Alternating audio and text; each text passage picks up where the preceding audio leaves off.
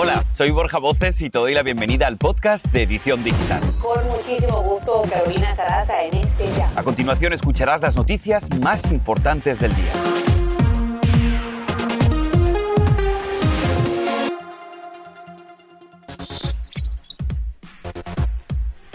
El mal tiempo no da tregua. Más de 40 millones de personas enfrentan máxima preocupación por la amenaza de otra tormenta invernal. Aquí tenemos los detalles. Además, la Casa Blanca última detalles con el correo enviarían 500 millones de pruebas caseras. Mientras tanto, un estudio revela que la vacuna contra el COVID sí afecta el ciclo menstrual. Tenemos detalles. ¿Y recibiste el crédito tributario por hijos? Pues mucha atención, porque el IRS podría haberte mandado una carta anunciándote que debes dinero al gobierno. Te contamos todo lo que debes saber y así comenzamos.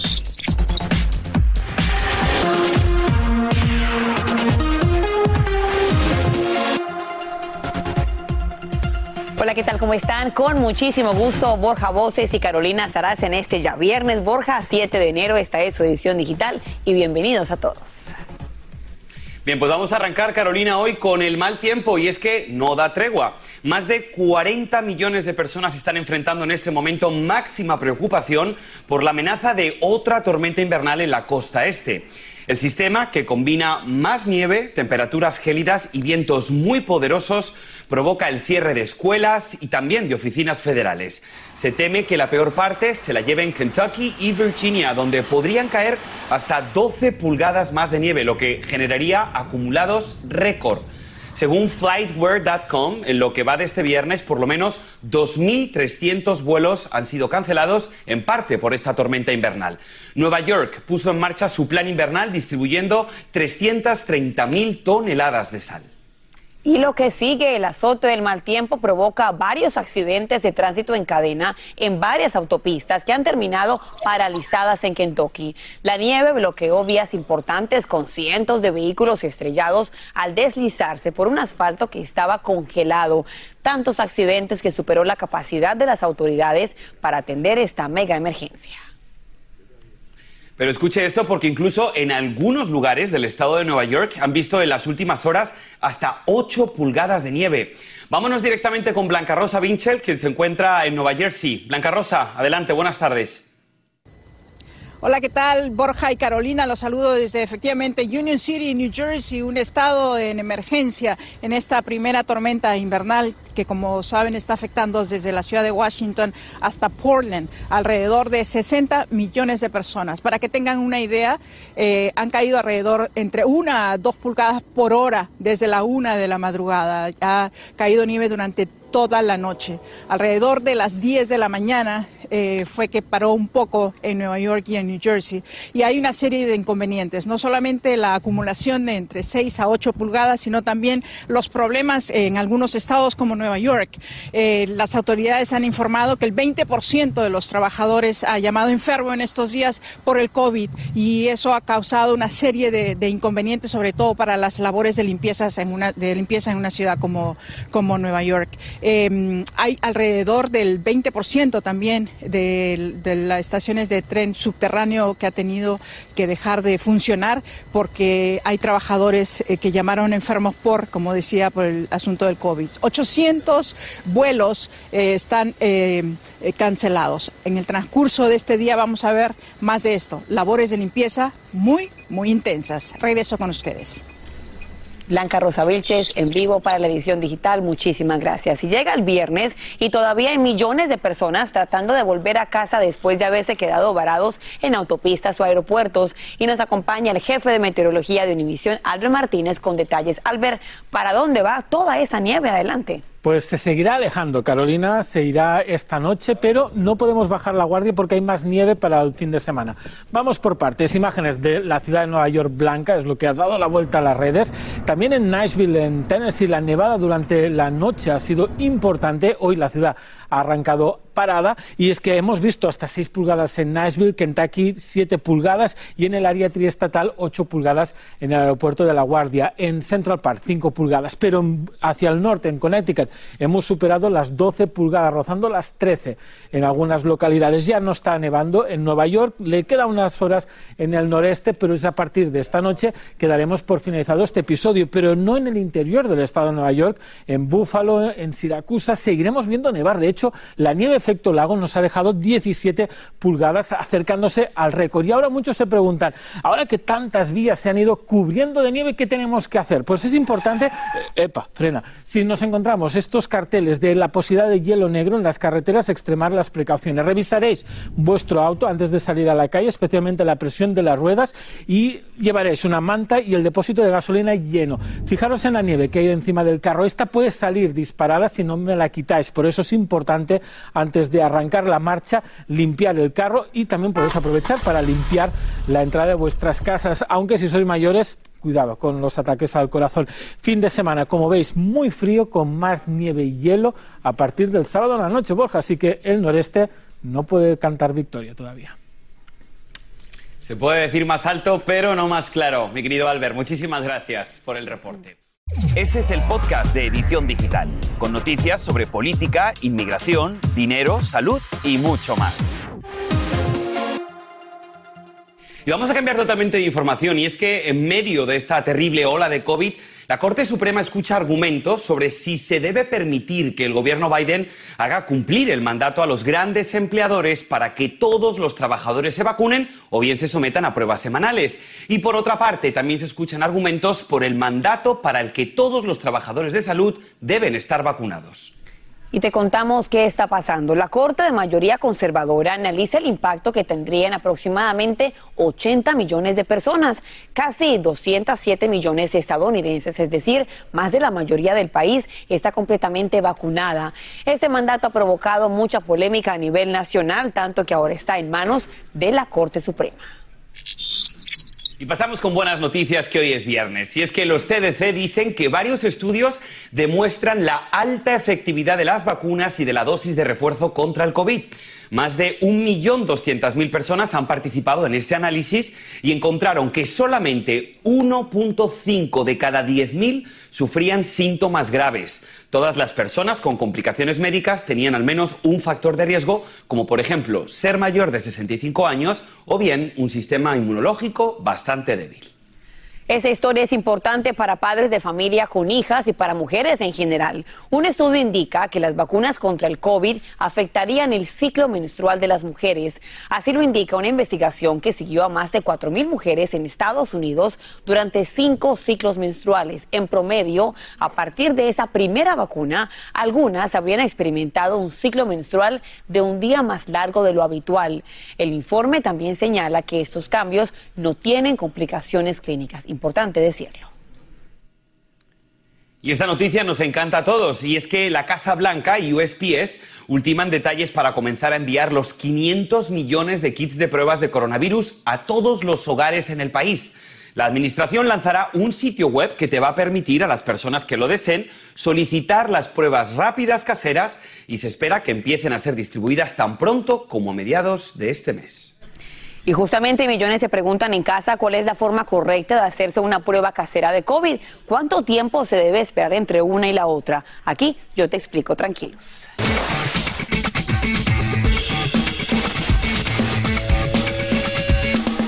Y aunque sé que es complicado de encontrar, expertos recomiendan que compres dos pruebas para que la utilices un día y la otra tres días después. Ahora, si la segunda prueba te sale negativa en apenas unos minutos, puedes estar más tranquilo de que posiblemente no tienes COVID. Ojo, un PCR es mucho más confiable. Si eres positivo, la recomendación es hacerte otra prueba cinco días después. Incluso si estás totalmente vacunado, deberías hacerte las pruebas si tienes síntomas o estuviste expuesto con alguien que tenía coronavirus.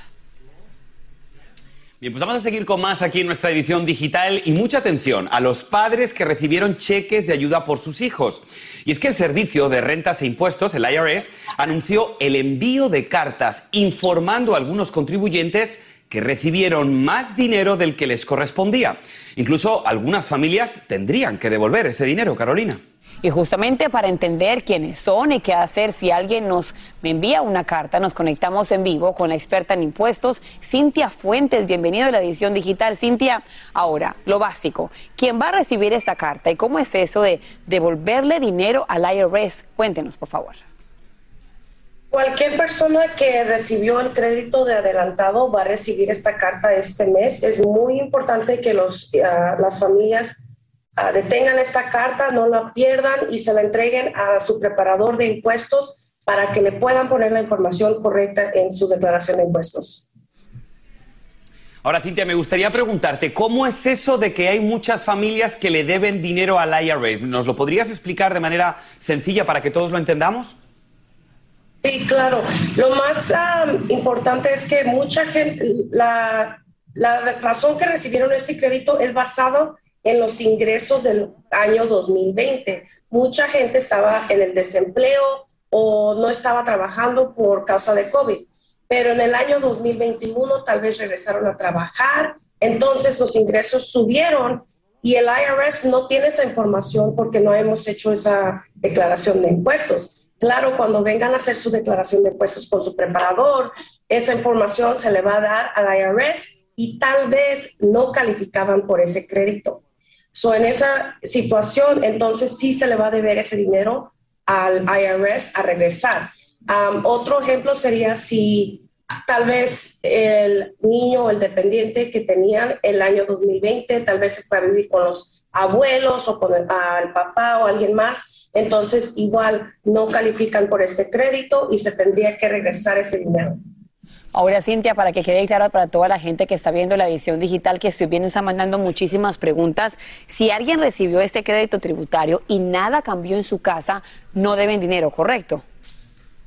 Pues, ah, si los ingresos no cambiaron del año 2020 al 2021, entonces no hay mucho que preocuparse. Pero si hubo cambio en los ingresos, entonces es cuando tal vez hay algún problema ahí. Pero claro, estamos pidiéndole a muchas familias que hagan un sobreesfuerzo y ahora devuelvan un dinero que quizás no tienen. Cuéntanos hasta cuándo tienen para cumplir las deudas con el tío Sam. ¿Cuál, cuál sería el plazo? El 15 de abril es el último día de, de, pagar cualquier deuda que cualquier persona tenga con el IRS. Por eso siempre les recomendamos a nuestros clientes que vengan lo más pronto posible a hacer su declaración y saber para que tengan tiempo de, de ahorrar ese dinero si se tiene que pagar para atrás. Cintia, pues muchísimas gracias por haberte conectado con nosotros. Sin duda, este es un tema que interesa y mucho a nuestra comunidad. Vamos a invitar a toda la gente que si tienen más dudas también pueden ir a univisionnoticias.com. Y ahora vamos a cambiar de información. Escuche este nombre, Emily Hernández. Tristemente ella se hizo célebre por ser vista sosteniendo un cartel roto en la oficina de Nancy Pelosi el día del ataque al Capitolio. Pues bien, Ahora esta mujer es acusada de un fatal accidente de tránsito que le costó la vida a una mujer de 32 años. El reporte policial indica que ella iba conduciendo ebria y en sentido contrario. Esto ocurrió en una interestatal de Missouri. Y más adelante aquí en la edición digital, sentimientos de dolor en redes sociales ante la historia de un pequeño de un mes de nacido que quedó huérfano padres se quitaron la vida. Te contamos porque dicen que fue una historia como de Romeo y Julieta. Y manifestantes antivacunas se reúnen en Australia en apoyo al tenista número uno del ranking mundial. Tenemos todos los detalles después de esta corta pausa. Ya volvemos. Hoy es viernes. Y ahora regresamos con el podcast de Edición Digital con las principales noticias del día.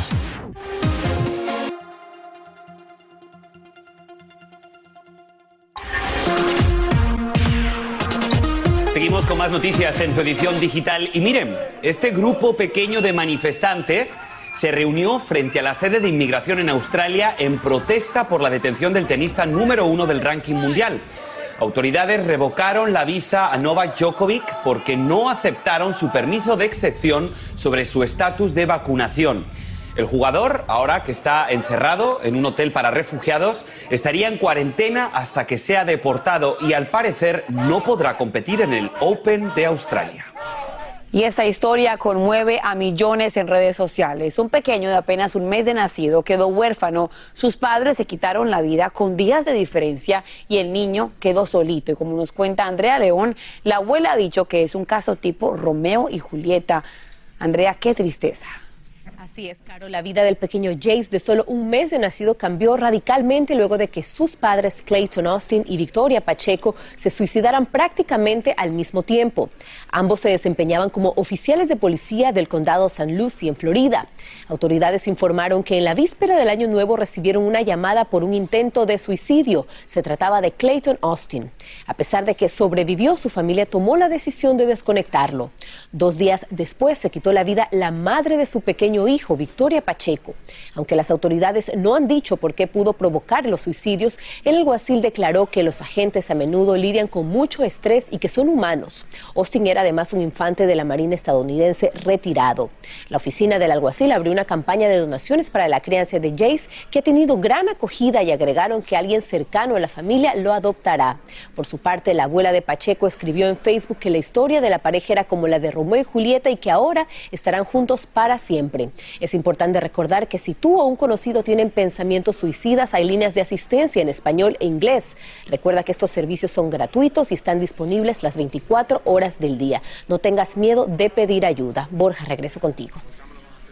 Claro que sí, no hay que tener ningún miedo, Andrea, para pedir ayuda y, por supuesto, plantear este tema en las mesas de las familias hispanas sobre la salud mental. Es algo importantísimo. Gracias, Andrea. ¿eh?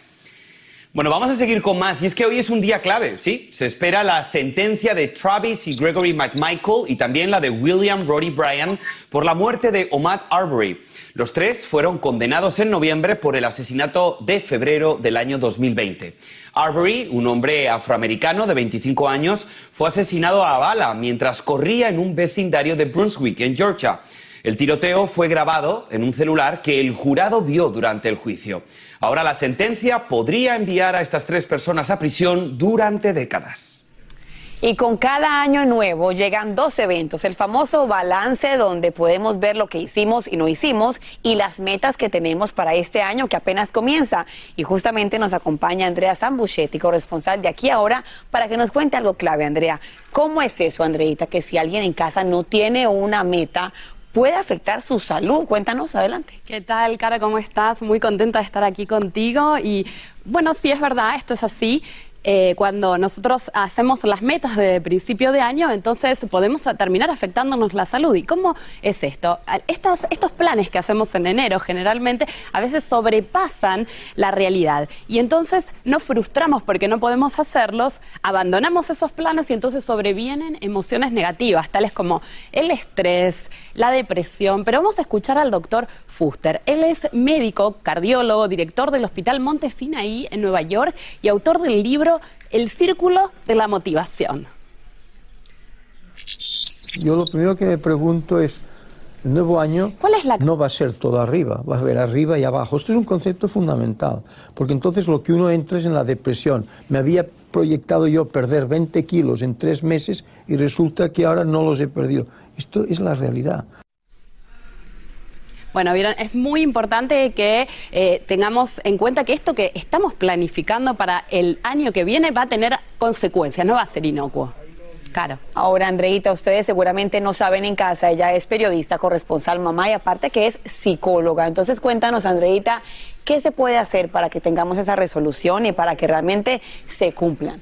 Bueno, para eso no se pueden perder el programa este domingo. Ah. Primero que nada, tienen que estar todos sintonizando aquí ahora donde les vamos a contar algunos tips y consejos para salir adelante, para empezar eh, el año con tutti, con satisfacción y además, lo más importante, Caro, en estos tiempos tan difíciles de pandemia, mantener nuestra salud mental. Esta y otras historias este domingo 7, 6 Centro, aquí ahora por Univision. Nos quedamos súper, súper picados con eso. Hay que verlo este domingo en Aquí Ahora, Andreita. Nos encanta que estés aquí en la edición Muchas digital. gracias por la Qué bueno, o sea que. Borjita, a cumplir las metas, a hacer ese vision board y bueno, a ser exitosos, Andrea. Muchas gracias. Gracias a ti y a toda edición Mira, yo digital. os voy a contar algo. Os voy a contar algo rápido. Mi meta en este momento es salir del COVID para poder ir al gimnasio porque ya me he comido media rosca de reyes. Así que esa es mi meta más cercana. Madre mía, qué locura. Bien familia, pues no se muevan porque nos acompaña en vivo una jovencita mexicana que le ha devuelto la alegría a miles de personas sordas.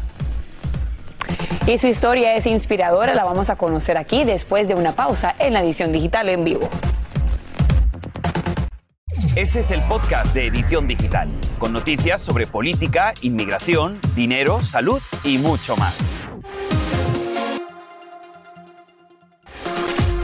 Y esta historia te pido que prestes mucho oído y muchísima atención. Estrella Salazar es una adolescente y es considerada un genio de ciencia en México. Se inspiró en su hermana, quien nació con un trastorno que afecta la movilidad y la audición para desarrollar una aplicación que ayuda a sus paisanos que no pueden oír a comunicarse mucho más fácil. Estrella, quien sin duda le hace honor a su nombre, está con nosotros en vivo desde la Ciudad de México. Estrella, muchísimas gracias por estar aquí con nosotros en la edición digital y feliz año. Ya hemos contado quién te ha inspirado para crear esta aplicación. Ahora, por favor, si nos podrías explicar lo más sencillo que puedas, cómo funciona esa aplicación. Claro que sí, muchísimas gracias. Pues esta aplicación va a funcionar como un traductor de la LCM, la lengua de señas mexicana, a texto y voz eh, y viceversa, es decir, de voz y texto a la LCM. Esta aplicación va dirigida a todos los usuarios de la lengua de señas mexicana y también generando acciones para lograr la inclusión social. Ahora, Estrella, hablemos específicamente de tu hermanita. ¿Qué significa para ti? ¿Cómo fue eso que te inspiró en crear esta aplicación que ahora es todo un éxito? Claro que sí, pues mi hermana siempre ha sido la inspiración de todo lo que yo hago, de estar en ciencia, en tecnología, el ver la discriminación, los comentarios, las burlas, los señalamientos de todas las personas, de, vecinos, de la comunidad, de familiares, de maestros, fue lo que me motivó, lo que dijo, eh, me hizo preguntarme qué estoy haciendo para ayudar a mi hermana y también para ayudar a la sociedad, para colaborar con algún proyecto y para convertirme en la solución de algo. Pues la verdad, Estrella, Sí, no, me gustaría decirle a Estrella que la verdad estoy sorprendidísimo porque es muy joven y de verdad tiene muchísimas ganas, así que desde aquí felicidades, Estrella. Muchísimas gracias. Eh, no, y me encanta cómo se expresa de bien Estrella, así que contratada también aquí en la edición digital, Estrella Salazar, te agradecemos por estar aquí con nosotros. Ahora no hay nada de malo en la imagen que vamos a ver a continuación. Ese nuevo modelo del BMW que cambia de color en solamente segundos. Es totalmente eléctrico y cuenta con paneles fabricados con pantallas de tinta electrónica, una tecnología similar a la que se utilizan en las tabletas Kindle. La compañía acaba de hacer una demostración en Las Vegas, Nevadas para presentar esta maravilla de camioneta que pasa de negro a blanco con solamente presionar un botón. Y más adelante vendrían más colores. Qué bonito. Bueno, me encanta, me encanta. Un día blanco y otro día negro. Y ahora escuche esto. Sit, siéntate, Sidet, Subaru. Tu perro puede reconocer varios idiomas y esto es lo que acaba de descubrir un estudio. ¿Cómo lo lograron? Bueno, colocaron a 18 perritos en cápsulas con audífonos y le recitaron una frase en español y luego en húngaro. Acto seguido les pronunciaron palabras sin sentido y para su sorpresa, cuando estas mascotas escucharon un idioma incluso por primera vez, se activó una parte diferente del cerebro que cuando escuchaban algo sin sentido. La verdad es que esto demuestra una vez más que los animales son muy, pero que muy inteligentes, no hay que subestimarlos. El mejor amigo del hombre y ahora también hablan varios idiomas. Me encanta cuando la gente les habla en alemán y así se puede estar muy bien. Borja, fantástico. Hasta mañana. Buen fin de semana. Gracias. Y así termina el episodio de hoy del podcast de Edición Digital. Síguenos en las redes sociales de Noticiero Univisión Edición Digital y déjanos tus comentarios. Como siempre, muchas gracias por escucharnos.